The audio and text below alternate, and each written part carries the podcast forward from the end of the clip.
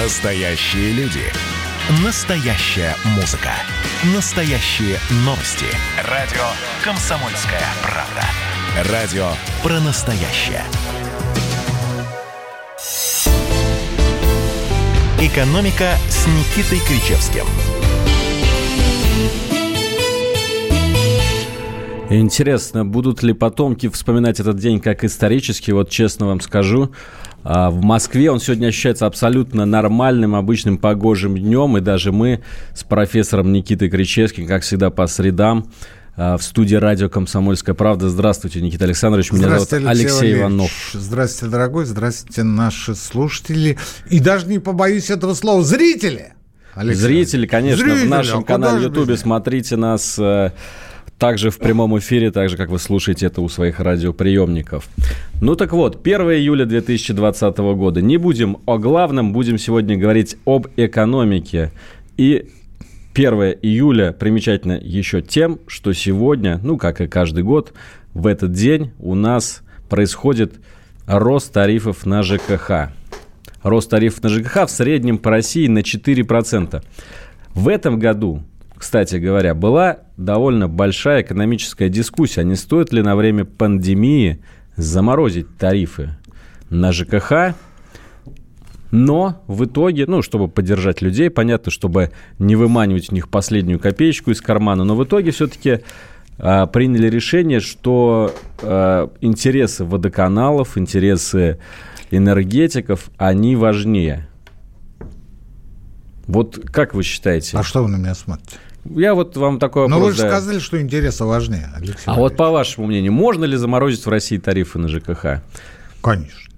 Больше того, их э, можно не только заморозить, их можно снизить. И снизить весьма существенно. Я уже рассказывал как-то, что в, в свое время, уже больше 10 лет назад, мой аспирант написал потрясающую кандидатскую диссертацию по тарифам АО «Энерго» региональным. Их тогда было по России то ли 56, то ли 58 АО «Энерго», сейчас не помню, это те, кто непосредственно доводил а, электроэнергию до потребителей. И, ну, там вот то, что было на поверхности, вот э, первичный аудит, внешний аудит показывал, что можно было, ну, как минимум на 10% совершенно спокойно снижать. То есть те затраты, которые э, просто лежали на поверхности, которые ну, буквально говорили о том, что это не целевое расходование средств. Там примеры были самые разные. Ну, что с того времени изменилось? Да ничего не изменилось. Ну, защитился он, конечно.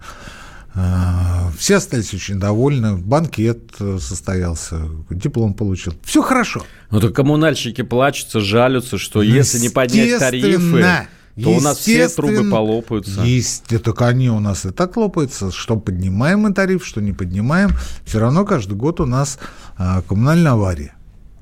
И все к этому привыкли. То в Омске, то в Томске, то в Новосибирске, то в Иванове, то в Костроме. Да мало ли где а, вот эти вот а, фонтаны горячей воды, кипятка поднимаются из-под асфальта. И что вы думаете, этой зимой этого не будет? Да все как было, так и останется. Так и останется. Но раз вы сказали, что интересы коммунальщиков важнее, Алексей Валерьевич, значит, так оно и есть. Я напомню, WhatsApp и Viber плюс 7 967 200 ровно 9702. Сюда мы традиционно ждем ваших сообщений, ваших вопросов профессору Кричевскому. Будем их оперативно зачитывать в прямом эфире и отвечать. Мы Видите любим... ли, Алексей Валерьевич, я скажу сейчас крамольную а, мысль. Ну, у нас сегодня вся программа будет крамольной, несмотря на праздничный выходной день. Но ведь Россия же социальное государство. Конечно. Социально. Седьмая статья Конституции. А в чем заключается социальность нашего государства? В том, чтобы у нас было бесперебойное электричество, горячая холодная вода, водоотведение, то бишь канализация, и чтобы убирали наши подъезды и придомовые территории. Социальность есть? Есть. Ну, а то, что приходится иногда платить за нее больше, ну, так это же рыночная экономика, Алексей Валерьевич. Ну, а что вы хотели? Надо а... же поддержать бизнес-то. Бизнес-то стонет. Особенно в пандемию, Алексей Валерьевич. А как вы хотели? Кстати, по поводу социального государства. Вот выплаты пенсий входят в понятие социальности? Тоже бесперебойное, регулярное, индексируемое ежегодно? На мой взгляд, нет. Нет? Нет. Интересно, поясните свою мысль. А, в, в чем проявляется моя мысль? В том, что а, что есть пенсионная система? Пенсионная система – это а, страховой фонд, основанный на принципе солидарности поколений. То есть мы платим свои взносы, можно сказать, за нас их платят.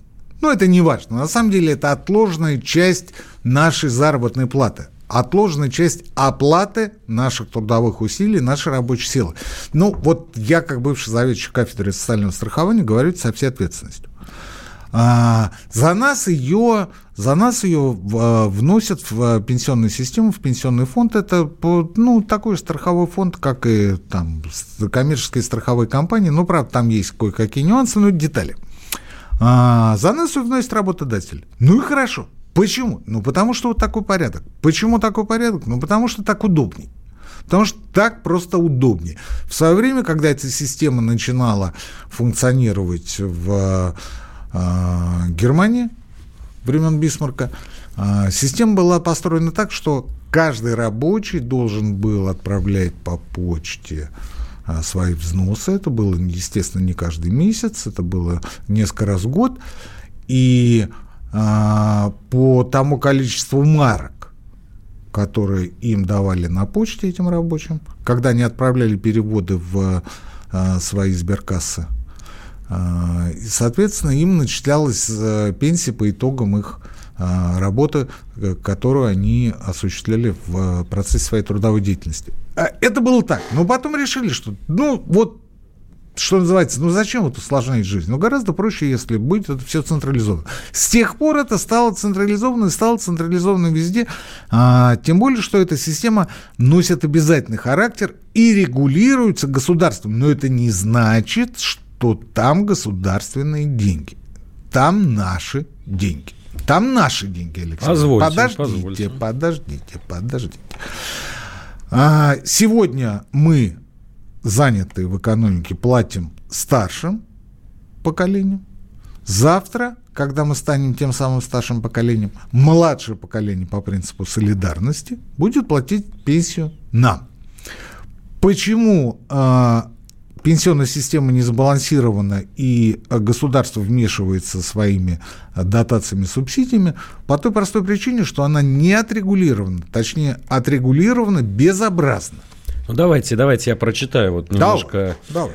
Э, меня просто действительно это поразило. Я не зря заговорил о пенсиях. На, вот буквально на днях опубликовали бюджет пенсионного фонда на ближайшие три года. Да. И э, выяснилась такая вещь, что 20% всего, всех российских расходов российского бюджета уходит в пенсионный фонд. То есть мало того, что вот наши деньги, как говорите, да? вы туда перечисляются, так да? их еще и не хватает настолько, что 20, каждая пятая часть а, всех расходов российского бюджета, нефтяных, там, продажа ну, оружия все понятно, и так все далее. Понятно. Не, не, не 4, растекайтесь мыслью. 4, не растекайтесь мыслью. 4 триллиона рублей Алексей приходится не из не бюджета добавить. Не растекайтесь. Стоп, стоп, стоп. А в эти 20%, я сейчас на память не помню сколько, входят а, пенсии государственным, бывшим государственным служащим, а, единовременные ежемесячные денежные выплаты, материнский капитал, да, и а, прочие обязательства государства, которое это государство в инициативном порядке берет на себя и объявляет. Ну вот, например, ну вот, например, сегодня все родители, имеющие детей до 16 лет, получили по 10 тысяч рублей. Через какую организацию они получили? Через пенсионный фонд. Это значит, что дополнительно увеличивается дефицит пенсионного фонда. Почему? Потому что государство говорит, давайте мы заплатим по 10 тысяч через пенсионный фонд. Ну, потому что нам так удобнее. Но почему-то лицемерно не забывает напомнить нам о дефиците той самой пенсионной системы. Хотя мат-капитал к пенсионной системе не имеет ровным счетом никакого отношения. Ну, просто никакого. А нам говорят, ну вот смотрите, 20 там а, процентов всего федерального бюджета, а сколько там на самом деле на страховые пенсии, да кто же узнает, там 30 процентов с чем-то. А все остальное я не помню сколько. Вы умнее меня и моложе, у вас память лучше. А, а все остальное это обязательство государства.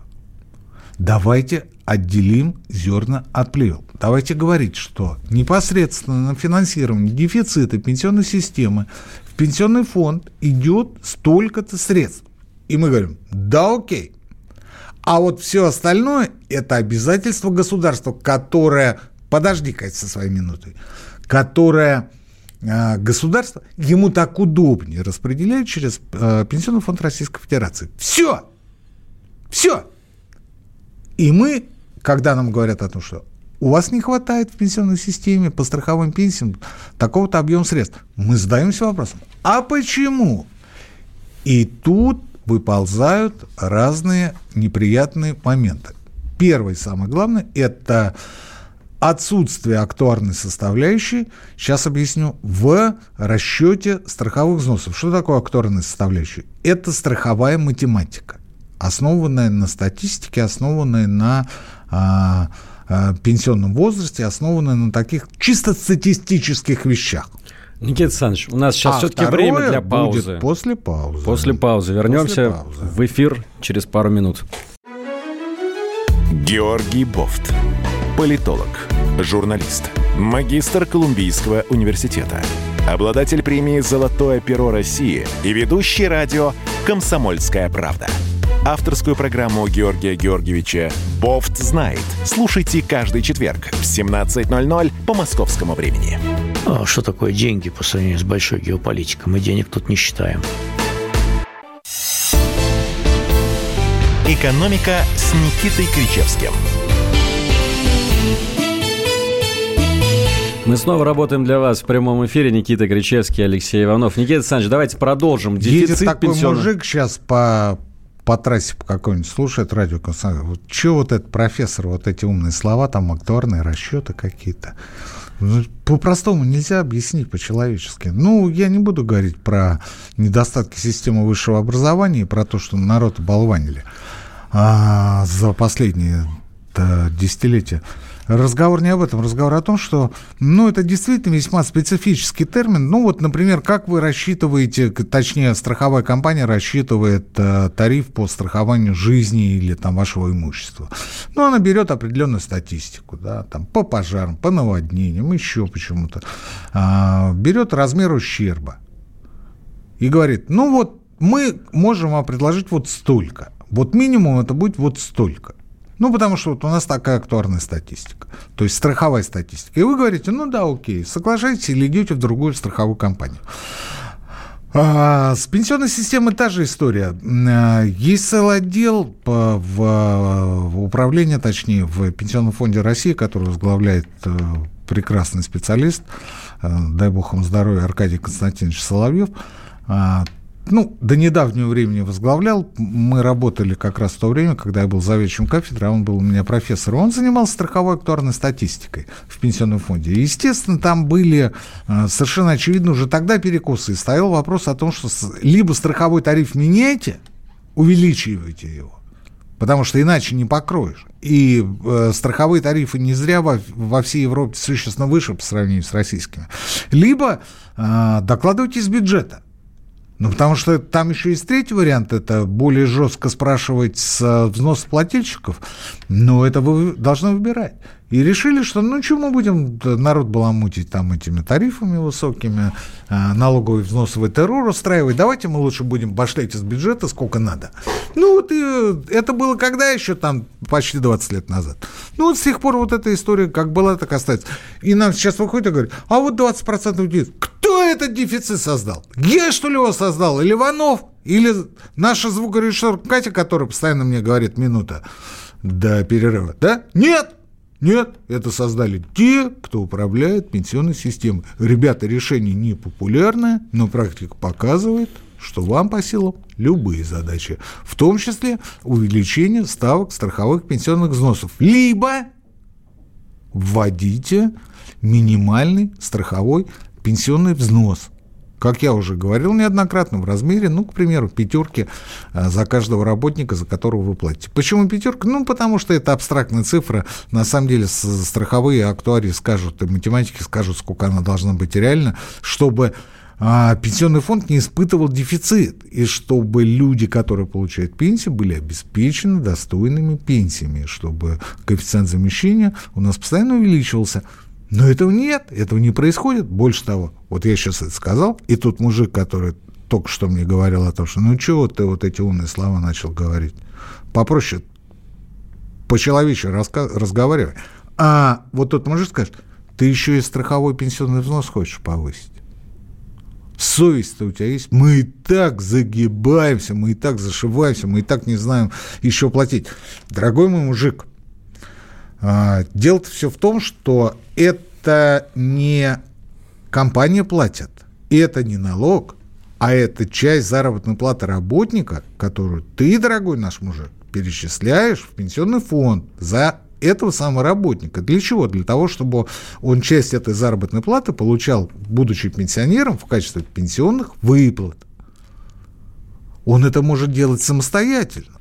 И многие так делают, но это называется уже не обязательно пенсионная система, а добровольно. А, но тогда тебе придется платить э, эти 22% пенсионных взносов ему на руки. Вот и все. Не 13% и не 15% с тех, кто больше пятерки в год, а 22% вы не доположь. Вы не доположь, потому что это его заработок, его мужик, его. Ну, вот так. Не потому, что Кричевский такой умный или такой глупый, а просто, ну... Вот... Тут народ все равно не понимает у нас в чате. Вот говорят, такой вопрос. Я, да. я отчисляю деньги получается, на своих родителей, ну, грубо говоря. А мама-то моя 40 лет отработала, ее деньги где в пенсионном фонде? Это вопрос я зачитал. Ну, потому что народ у нас не понимает, как вообще устроена пенсионная система. Можно целую программу и не одну проводить по поводу ее устройства. А, где мамины деньги? Мамины деньги в советской системе остался. У нас кто правоприемница Советского Союза? Российская Федерация. Ну, так и выполняйте. А то вы по, а, например, зданиям диппредставительств в Европе, например, в Италии, вы говорите, что мы правоприемники. А вот по пенсионной системе вы говорите, ну, вообще-то да, правоприемники, ну, вот э, сегодня сколько есть, столько даем. Мне кажется, надо и то, и другое делать, потому что здание это тоже хорошо. В Советском Союзе была такая же солидарная система. А в Советском Союзе была государственная пенсионная система, и там э, э, ставки определялись э, директивно. Ну вот, например, мой э, дед, ветеран Великой Отечественной войны, инвалид, получал пенсию 236 рублей. Это было в 70-е годы. 236 рублей. Нормально. Ну, я... Тогда пенсия была максимальная там 120. что это 120. хорошие деньги. Сумасшедшие. Это было в несколько раз больше, чем средняя зарплата по Советскому Союзу.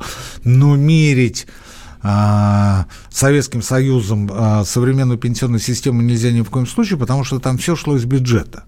А у нас идет за счет наших взносов. То есть вот сколько внесли, столько и раздали. А сколько не хватает, докладывает государство. А почему не хватает? А потому что так пенсионная система устроена. Потому что, ну вот люди вместо того, чтобы э, покупать себе семикомнатные квартиры, могли бы какую-то часть времени убить на то, чтобы ее более-менее подправить. В свое время некто Зурабов пытался это сделать. И у него это, надо сказать, практически, практически получилось. Я имею в виду ту пенсионную реформу, которая началась с 2001 года. Да? У него это получилось. Но она после того, как ее ввели, буквально через несколько лет, превратилась в черти во что. Потому что сначала и тарифы были высчитаны, и профицит в пенсионной системе был, и все было хорошо. Но потом вдруг вышел Алексей Леонидович Кудрин и сказал, что мы снижаем единый социальный налог с 35,6% до 26%. 8 процентных пунктов взяли откуда, Алексей Валерьевич? Правильно, из нее, родимой, из пенсионной системы. И моментально возник дефицит. Ну, потому что мы же преследуем цель обелить экономику. Экономику не обелили, дефицит не устранили, в итоге все в шоколаде. И сегодня, через 20 лет после того, как это все случилось, те же самые люди рассказывают нам о том, что завтра будет у нас все хорошо. Завтра у нас хорошо не будет, завтра у нас будет 2 июля, завтра мы проснемся в той же стране, в которой мы жили все последние 20 лет. С чем я вас, господа хорошие, и поздравляю. И вот здесь я затыкаюсь. Никита Александрович, э, вы молодец. Никита Александрович, у меня к вам тоже наивный вопрос такой, вот я как представитель народа к вам сейчас обращаюсь. А почему нельзя вот пенсионный фонд, собственно говоря, взять и распустить? Ну, я имею в виду, что вот администрирование этих расходов тоже влетает в огромные деньги. Я так понимаю, содержание нет, вот этого нет, штата нет, чиновников. Нет, нет, нет. Дворцы пенсионного нет, фонда. Нет, ну что, что. Это было как раз в те годы, когда был, я имею в виду стройка этих дворцов, когда был профицит пенсионной системы, это никого особо тогда не задевало. А сегодня эти расходы, административные расходы, здесь я могу ошибиться, даже не 1,6% от э, общей суммы расходов пенсионной системы, а существенно меньше. А что касается стройки, там вообще 1,1% всех расходов. Ну, то есть здания-то были заложены, и смета на них была выделена тогда, когда деньги в пенсионной системе были, и деньги были профицитны. И сегодня они стоят, сегодня они работают, и очень хорошо, что они работают, потому что если бы была бы а, а, другая ситуация, то было бы по аналогии с МФЦ. В Москве помещение для МФЦ найти можно, потому что часть помещений принадлежит городу, мэрии. А в регионах такого нет. И регионы сегодня выползают за счет того, что в пенсионных фондах, в отделениях пенсионных фондов по регионам располагаются помимо самих пенсионных фондов еще и другие организации.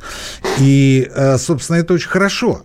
Это очень хорошо. С одной стороны. А с другой стороны, это очень плохо, потому что, вот, например, а, материнские выплаты идут, э, и выплаты на детей идут через пенсионную систему. Почему? Какое пенсионная система имеет отношение к детским пособиям, к единовременным?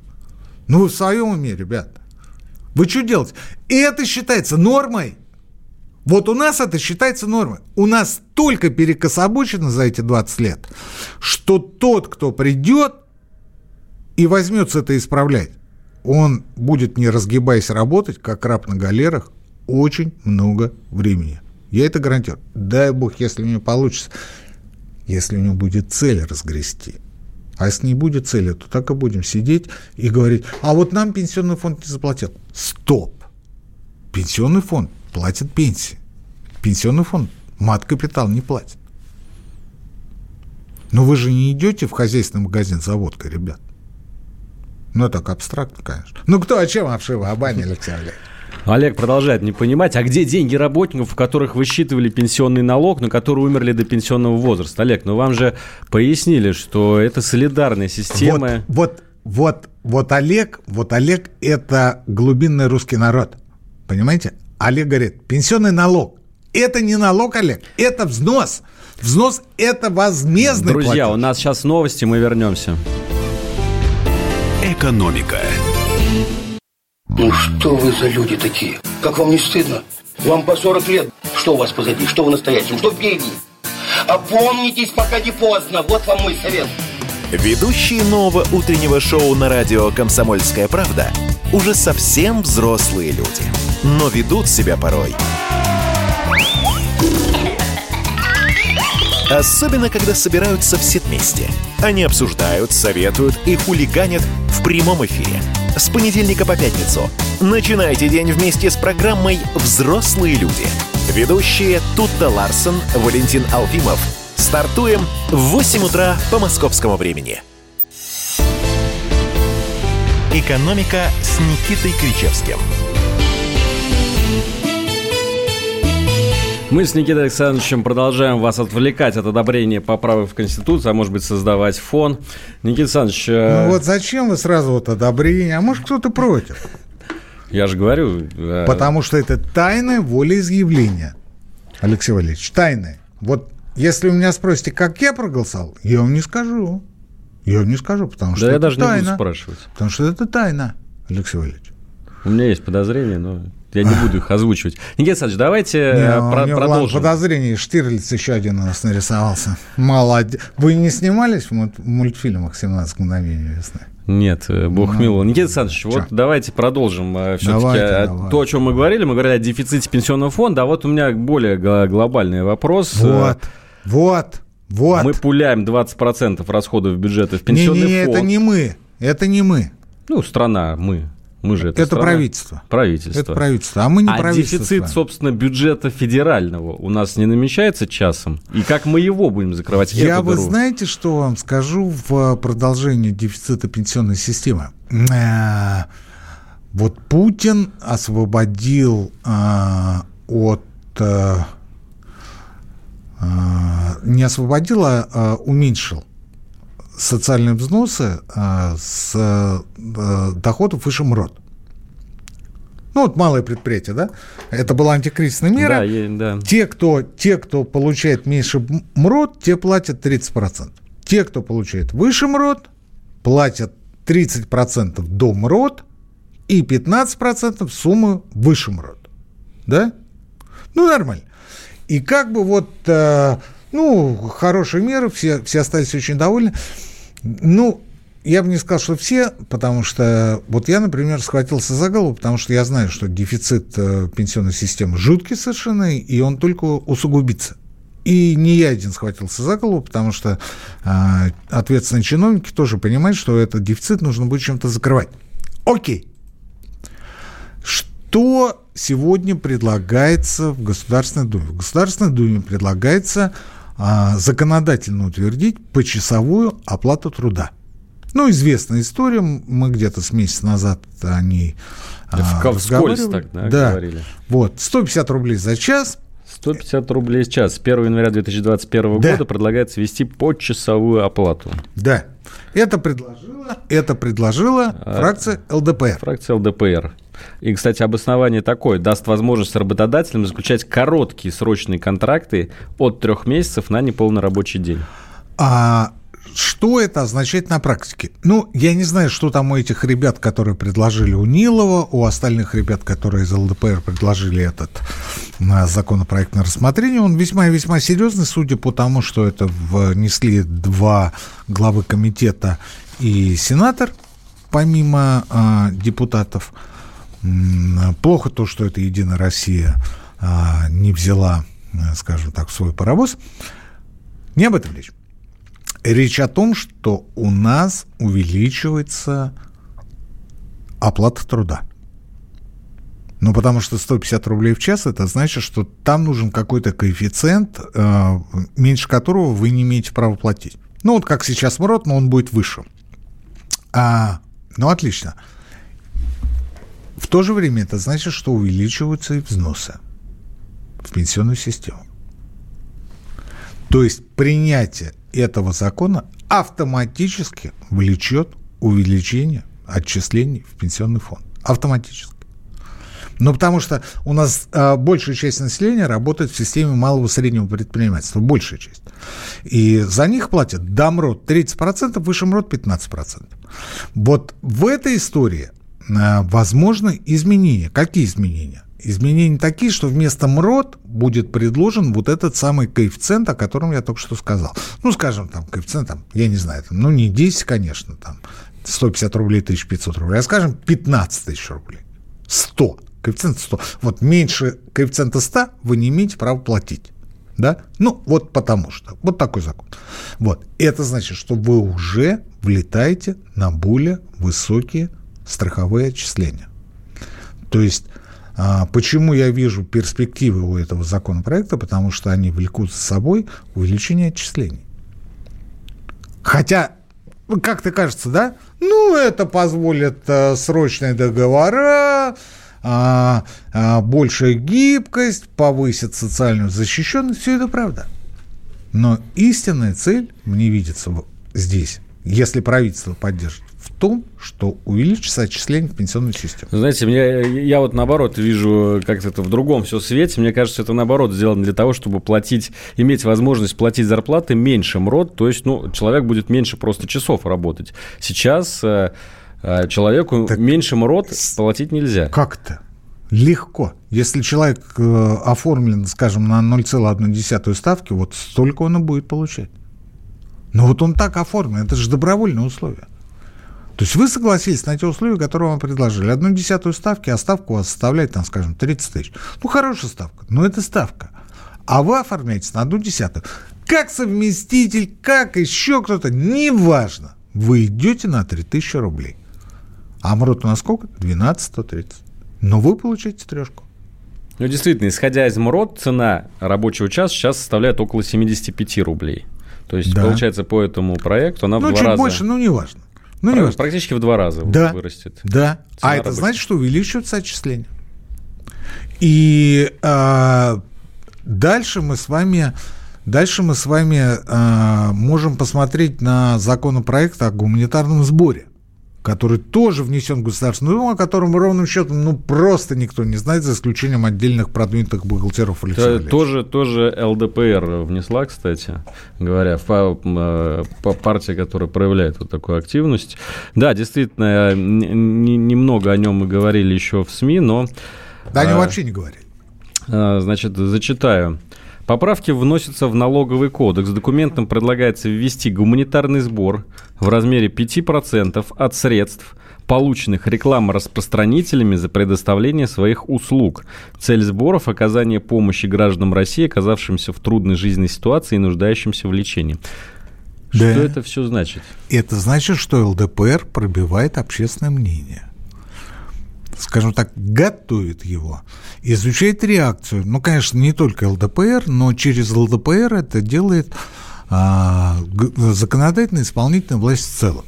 Ну вот по минимальному, а, по часовому а, коэффициенту это одна история. По гуманитарному сбору это другая история. Вбросили, посмотрели, Дальше приняли решение, потому что а, в, ны, а, в нынешней форме этот законопроект не проходит, и правительство уже дало отрицательный ответ. Почему? Не потому, что это накладывает отпечаток на малый бизнес, а потому что налоговый сбор обозначен некорректно, и э, поскольку это предполагает внесение изменений в налоговый кодекс, э, сбор э, не может быть привязан по доходам к расходам.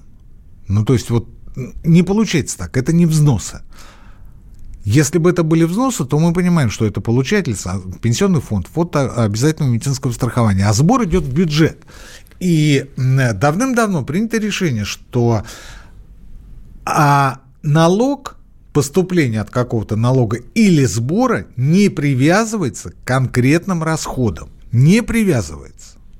Не привязывается.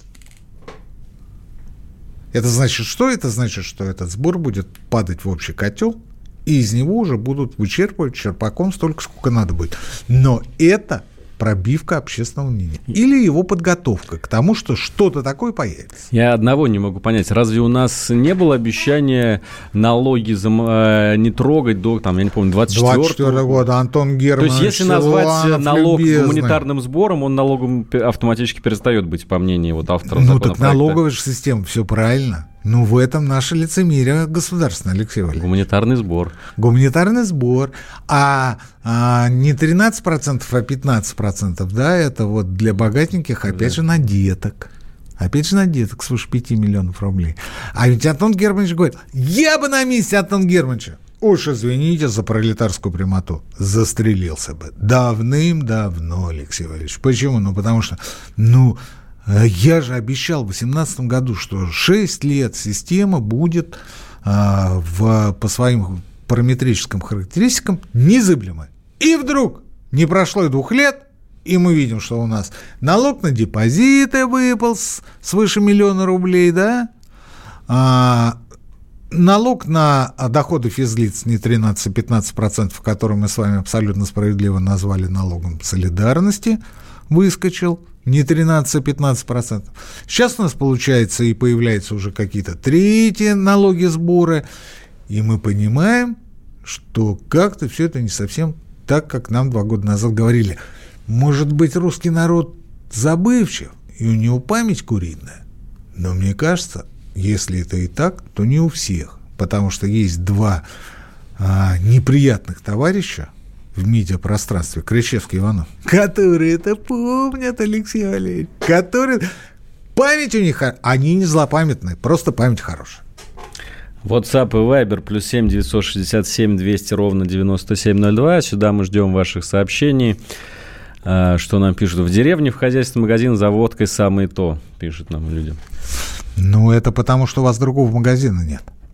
А вообще продавать водку в хозяйственном магазине нельзя по рекомендациям, точнее по требованиям Роспотребнадзора.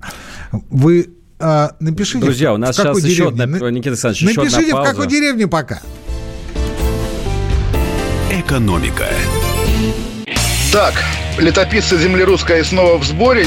Как было бы здорово собрать памятники Ленину в одном месте, чтобы они стояли на высоком берегу Волги под городом Симбирском, и это была бы наша терракотовая армия, как в Китае. Олег, вы пытаетесь развязать э, здесь революцию. Мы вам этого сделать не дадим. Вы мне нахамили, и вам желтая карточка. А так продолжаем беседу. Олег, вам желтая карточка. Рома, Роман, экран. засуньте свою желтую карточку, знаете куда. Кашин-Голованов. Отдельная тема. На радио «Комсомольская правда». По будням в 9 вечера по Москве.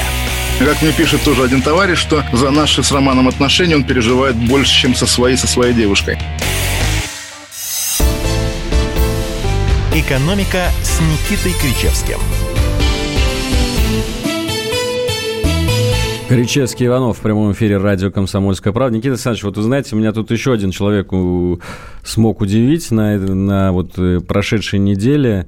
Впрочем, Герману Оскаровичу это часто удается в последнее время. Ипотирует. Ипотирует Герман Греф. Э, э, значит, заявил он буквально следующего. Рубль к концу года будет стоить плюс-минус, а точнее доллар будет стоить плюс-минус 60 рублей. 62. 60-62. 60-62. Да. Ну, 60. Представляете? То есть у нас зимой даже такого не было, чтобы 60 было.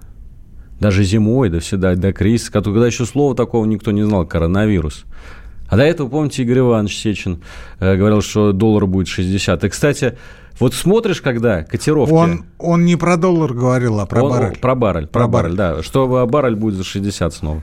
И когда смотришь котировки нефти, когда смотришь на рубль, начинаешь думать, а может быть эти люди действительно все предвидели. Может быть, действительно у нас к концу года будет снова, как при дедушке, доллар Вы про кого за 60. Алексей Валерьевич? Я... Вы давайте фильтруйте разговорчики-то ваши. Баррель за 60, при дедушке, рубль, нормально. доллар за 60 и все такое. Вы хотите, чтобы нас закрыли раньше времени? Нас так с вами закроют.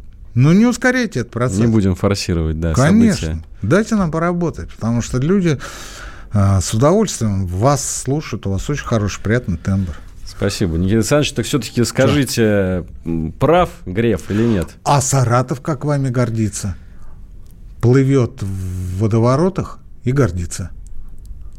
Саратову привет, мой родной город. Саратову привет, там жуткое, жуткое наводнение было на днях. Фотографии показывали, видосики. А, слышите, э, ну, вот, конечно, хотелось бы сказать, что да, там поддержать Германа Оскаровича. Но, видите ли, я не заемщик Сбербанка. И это меня освобождает от, от каких... А я знаю, что вы заемщик. Да-да-да, от, каких, от каких бы то ни было обязательств перед этим прекрасным зеленым банком.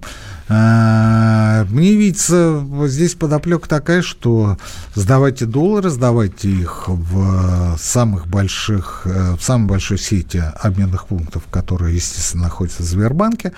Меняйте их на рубли, потому что с валютой у российской банковской системы в последние несколько месяцев большие-большие проблемы. А, ни для кого особо не секрет из знающих людей, что курс поддерживался на вот тех уровнях, на которых э, мы видели э, цифры до 1 июля, за счет преимущественно банковской системы. То есть э, ЦБ свои резервы практически не тратил. Это были Сбер, это был ВТБ, это был Газпромбанк, это были банки, у которых были значительные авары, и а, траты валюты которых не отражались в совокупных международных резервах ЦБ.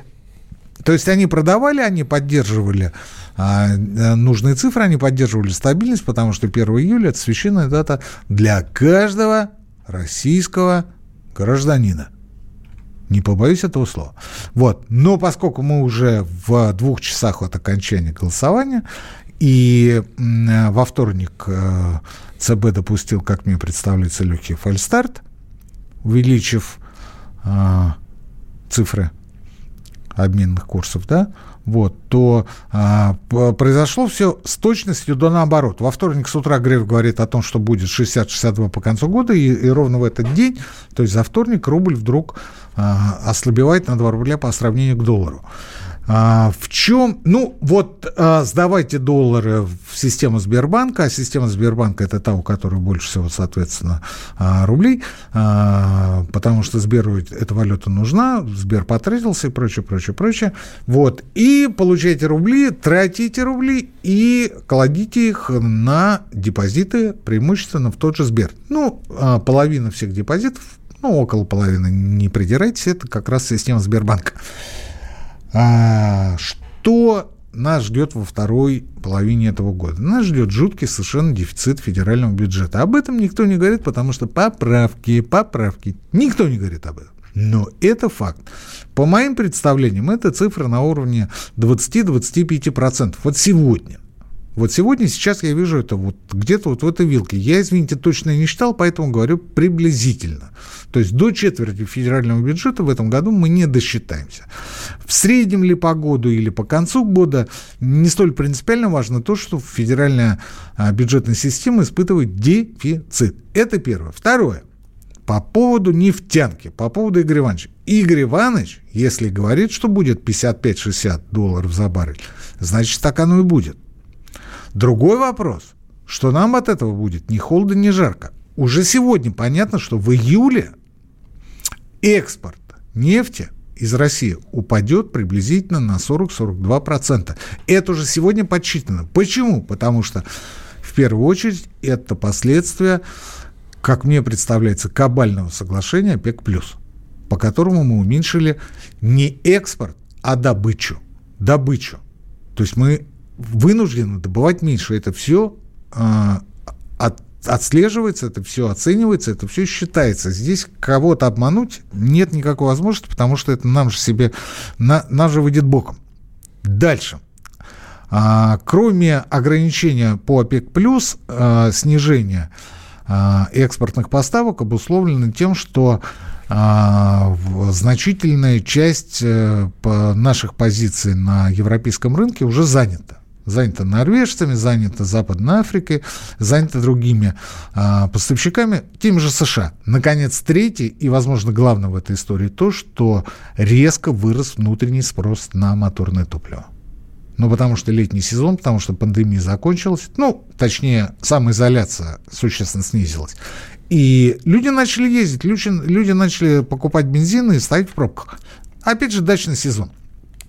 Все это говорит о том, что мы вынуждены сокращать экспорт. Это значит, меньше приходит валюта.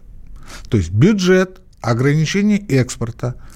И третье – это те огромные траты, которые бюджет вынужден, здесь я акцентирую, вынужден нести вследствие коронавирусной пандемии.